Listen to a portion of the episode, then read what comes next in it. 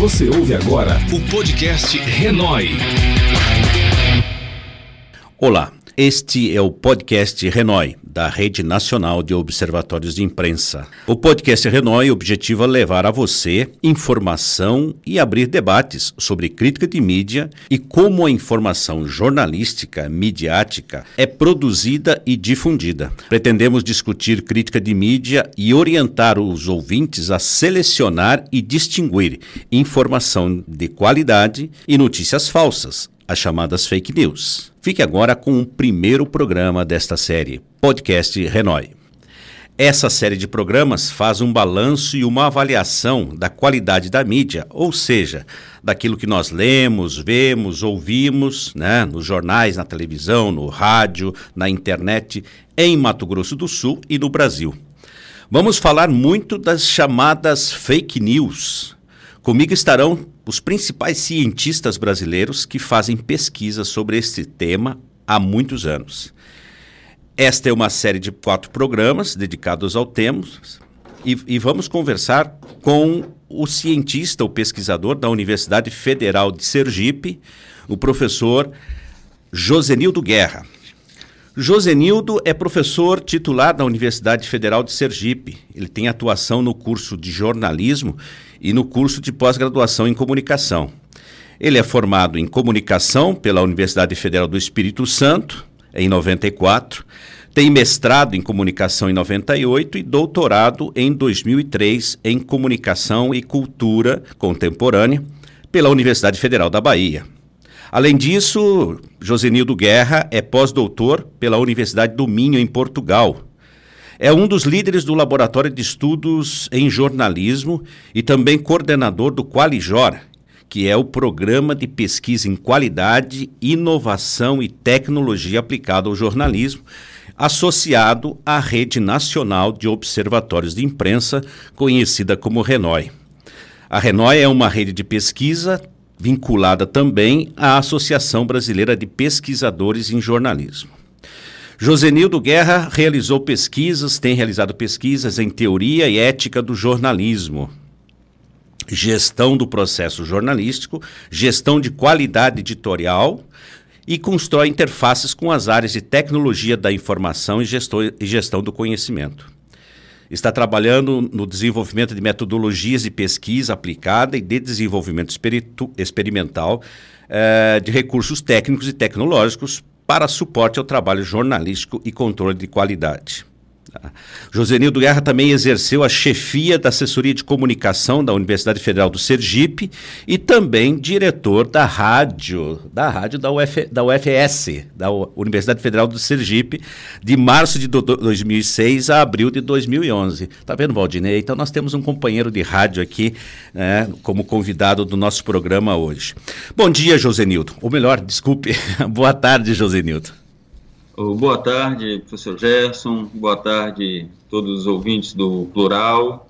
É, agradeço o convite. Ao tempo em que tenho, parabenizo o curso de jornalismo pela iniciativa de manter um, um programa tão importante quanto esse né, para os seus, para os ouvintes, tanto do, do Mato Grosso do Sul como do Brasil, que podem ter acesso via, via internet ao material. Estou à sua disposição, Gerson. Obrigado, Josinildo. Você lembrou muito bem. Esse programa, essa série de quatro programas, então, vai falar sobre crítica de mídia, sobre avaliar né, o que nós assistimos, o que nós vemos, o que nós ouvimos no rádio, ouvimos no rádio, assistimos na televisão, lemos na internet, lemos no jornalismo impresso. Principalmente nesse momento de tantas chamadas notícias falsas, né, conhecidas como fake news. Então, este assunto, esse tema, uh, se torna muito relevante, dado a esse quadro que se encontra a nossa mídia em geral, a imprensa de um modo mais específico. Então, no, nessa conversa de hoje com o professor Josenildo Guerra, nós vamos falar sobre esse tema, né, a partir daquilo que ele tem de, conhece e tem experiência e faz muita pesquisa há muitos anos. Né? Para começar, Josenildo, eu gostaria que você fizesse uma avaliação, né? Eu falei há pouco da situação da imprensa neste momento, né? Uh, que você fizesse uma avaliação da imprensa no contexto atual e qual a importância deste projeto, desta, dessas pesquisas, desses estudos que tratam de crítica de mídia. É, veja só, Jackson, eu acho que a, nós temos hoje um, um problema de crise de credibilidade no jornalismo brasileiro e também acho que no jornalismo mundial. As fake news ao mesmo tempo em que elas trazem toda uma discussão sobre é, a veracidade das informações que circulam pelas redes sociais, ao mesmo tempo elas acabam também trazendo uma certa crise de credibilidade para o jornalismo. Foi muito interessante na eleição passada, né, no auge da discussão sobre as fake news, em um determinado momento que um grande jornal fez uma matéria crítica sobre a máquina de produção de fake news nas eleições, esse jornal recebeu uma crítica também de que ele estava produzindo fake news. Então, o nosso ambiente de mídia hoje, ele está sendo muito, digamos assim, né, atacado sob suspeição, em que a credibilidade dos atores vem sendo colocada em xeque por outros atores que querem fazer com que seus discursos sejam eles quais forem, né, prevaleçam nesse, nesse cenário aí de, de múltiplos atores produzindo conteúdo pelas redes sociais e pelos mais diversos canais que a internet disponibiliza. Né? Esse cenário todo coloca um grande desafio para as empresas jornalísticas e para aqueles que praticam jornalismo, que é como conseguir sustentar uma credibilidade, ter reconhecido a sua credibilidade e, portanto, serem reconhecidos como, como atores que produzem com um ecossistema, que produzem informação com uma sociedade democrática mais qualificada. Né? É esse o grande desafio. O problema é que as empresas ou aqueles que praticam jornalismo têm ainda muitos desafios internos seus do campo para poder superar essa batalha. Né? Nós temos um conjunto de empresas no Brasil que elas têm muito poucos elementos de accountability, muitos poucos elementos através dos quais elas prestam contas à sociedade acerca do noticiário que produz. Então, elas produzem conteúdo e elas não se sentem na obrigação de responder, de justificar, né, de melhorar o seu conteúdo a partir das críticas que recebem. E isso acaba criando uma dificuldade para que elas conquistem e fortaleçam sua própria credibilidade editorial. Né? Então, um pouco o cenário que eu vejo é esse. Nós temos uma situação em que o discurso das fake news contamina a própria produção de conteúdo dos jornais. Nós temos uma situação em que os próprios jornais, ao produzirem seu conteúdo, né, são questionados em relação a critérios de veracidade, critérios principalmente de pluralidade em relação ao conteúdo que eles oferecem à sociedade. E, nesse contexto, os jornais não conseguem reagir com práticas editoriais né, que demonstrem efetivamente a qualidade que produzem e o seu compromisso com a qualidade. É um pouco esse o cenário que eu, que eu percebo né, nesse, nesse momento no Brasil e que tem certamente colocam desafios tanto para a sociedade quanto para as empresas jornalísticas, né, no sentido de superar esse momento rumo a um estágio mais avançado de jornalismo e de relação entre os produtores de jornalismo e a sociedade que recebe esse conteúdo. Eu acho que a gente está tá precisando é, alcançar esse momento, que a gente ainda não conseguiu chegar a ele. Josenildo, é, nós, nós tivemos há, há, há, alguns anos, não sei se faz algum já bom tempo, né, a imprensa, uh, o jornalismo de modo geral, como um dos elementos, uma das instituições que de maior credibilidade na sociedade brasileira. Né. Dada a situação atual de como você chegou a, chegou a mencionar de descrédito, uh, eu faço exatamente o, o, o, contrário. Como é que você considera a credibilidade do jornalismo brasileiro hoje, né, não só isso acontece tanto em, em, termos de Campo Grande quanto em termos do Brasil todo, em termos de imprensa internacional mesmo, né, a credibilidade da imprensa que já foi uma das instituições de, de maior credibilidade todo mundo. É, eu, houve uma, uma queda né, dessa credibilidade, inclusive atestada por institutos que fazem pesquisa né, no, no, último ano, e essa queda eu entendo que tem muito a ver com o cenário de polarização política que o país vem experimentando nos últimos anos. Né? A polarização política é um dos fenômenos da área da política que vão impactar na credibilidade que os, que os jornais têm. Né? Quanto maior o conflito e a diminuição da capacidade de diálogo entre esses atores, né, que se acirram as posições, né, gera-se uma certa perspectiva da parte desses atores políticos de que tudo aquilo que vem contra a minha compreensão de mundo acaba sendo fake, acaba sendo falso, acaba não atribuindo né, veracidade, porque vai contra aquilo que eu penso. Então as pessoas começam a construir bolhas né, de percepção política, de percepção dos fenômenos, de percepção da realidade, e tem dificuldade em aceitar tudo aquilo que vai contra essa percepção construída. Coisa que um jornalismo de credibilidade deveria fazer no sentido de levar as pessoas à reflexão. Eu penso dessa forma, mas eu leio uma notícia num jornal de referência que vai contra essa percepção, o, o, movimento seria interessante que a gente levasse a reflexão. Vem cá, até que ponto de fato eu posso estar correto, até que ponto de fato a informação que me foi passada ela é precisa. Mas esse movimento, dado a situação de polarização, ele não acontece. A primeira reação de reação e fica nela. Né? Então tem um, tem um, um, fenômeno contextual aí, que é a polarização política, que ela cria um, uma dificuldade para a atividade jornalística né, natural nesse contexto. Bem, como a atividade jornalística poderia vencer essa resistência? Como ela poderia trabalhar para superar esse momento? Aí eu entendo que ela deveria investir fortemente em políticas de accountability, em políticas de desenvolvimento de suas práticas de gestão editorial voltadas para a qualidade, a fim de conseguir demonstrar para a sociedade que ela é comprometida com uma informação plural uma informação correta que ajude a sociedade a refletir sobre seus problemas e a buscar novos caminhos. Né? Então, esse é o desafio. Só que a nossa imprensa ela é muito conservadora no sentido de não não melhorar esses seus métodos editoriais. Eu vou citar um exemplo, Gerson. Tem grandes jornais no país, e nem são todos, que adotam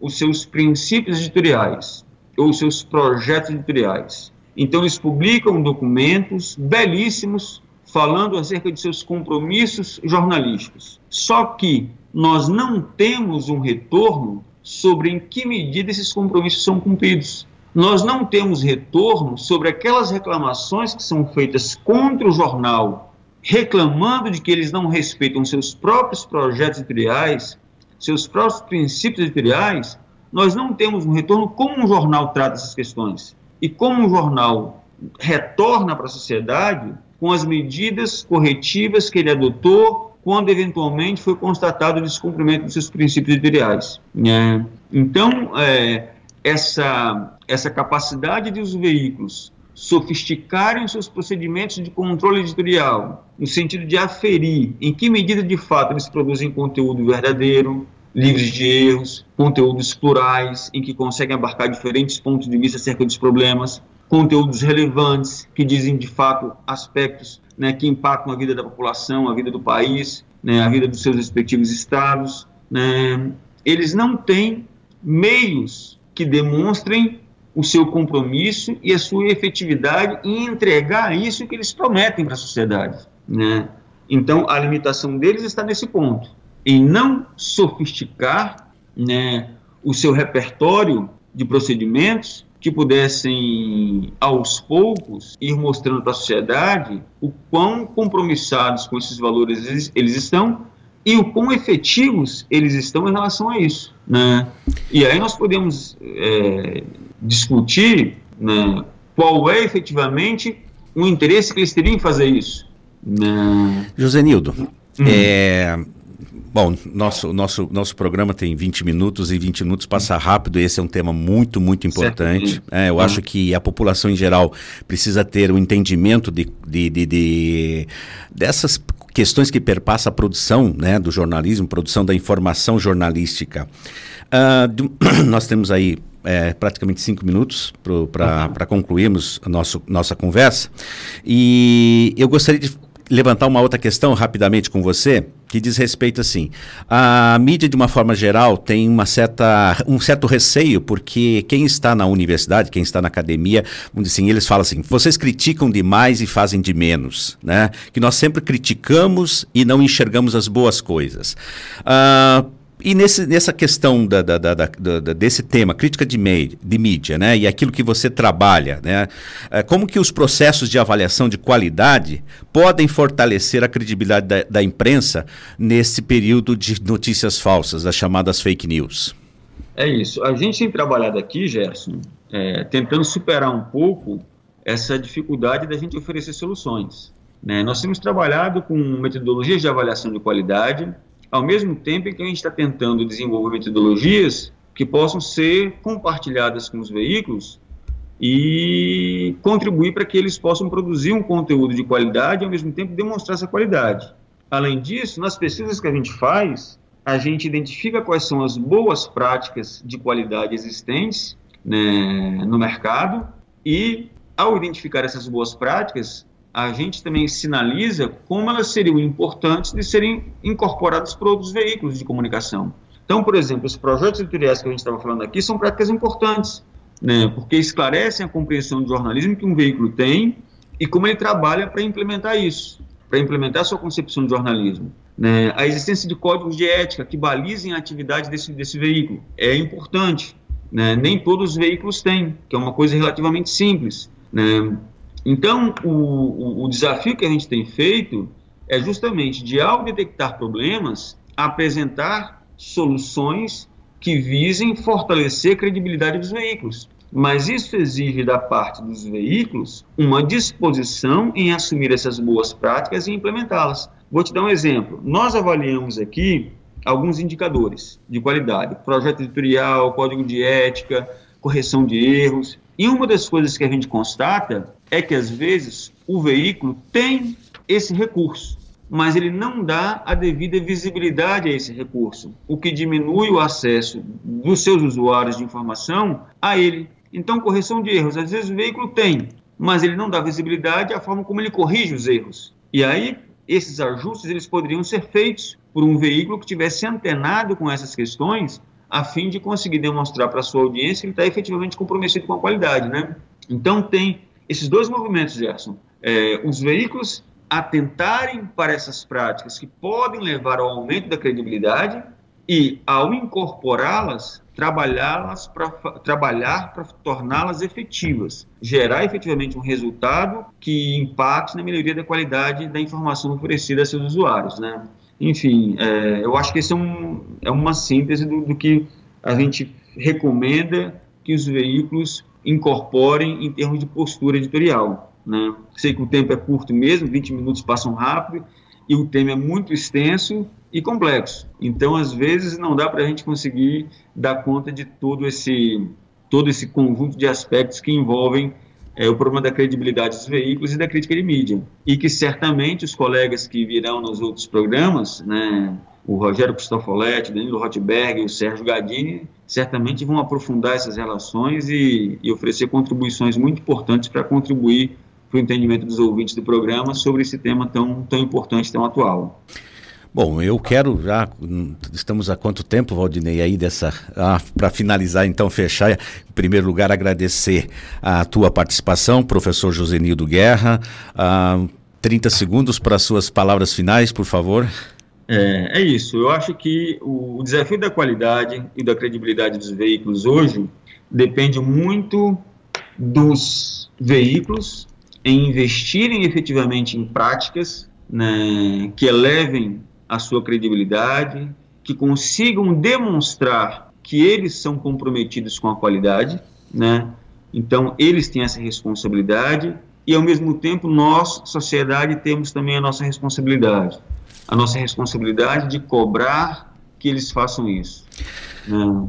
Bom, Esse eu... é, um, é um ponto Opa. fundamental da nossa, da nossa participação. Bom, quero então agradecer muito, imensamente ao professor Josenildo Guerra, da Universidade Federal de Sergipe, um dos principais pesquisadores sobre crítica de mídia no Brasil. É uma referência, já tem aí muitos uh, textos, pesquisas uh, desenvolvidas nessa área. Né? Crítica de mídia é uma, uma, uma, informação, é uma questão muito importante, que eu faço assim um, um chamamento para o ouvinte, para que preste um pouco mais de atenção naquilo que lê, naquilo que ouve, naquilo que assiste no dia a dia do jornalismo. Isso é importantíssimo. Terminamos este podcast. Aqui quem fala é o professor Gerson Luiz Martins, pesquisador e membro da Rede Nacional de Observatórios de Imprensa. Não perca a sequência do podcast Renoi. Aqui falamos e debatemos qualidade da informação, crítica de mídia. Obrigado por você estar conosco. Não deixe de ouvir o próximo programa. Até mais e muito obrigado. Você ouviu o podcast Renoi.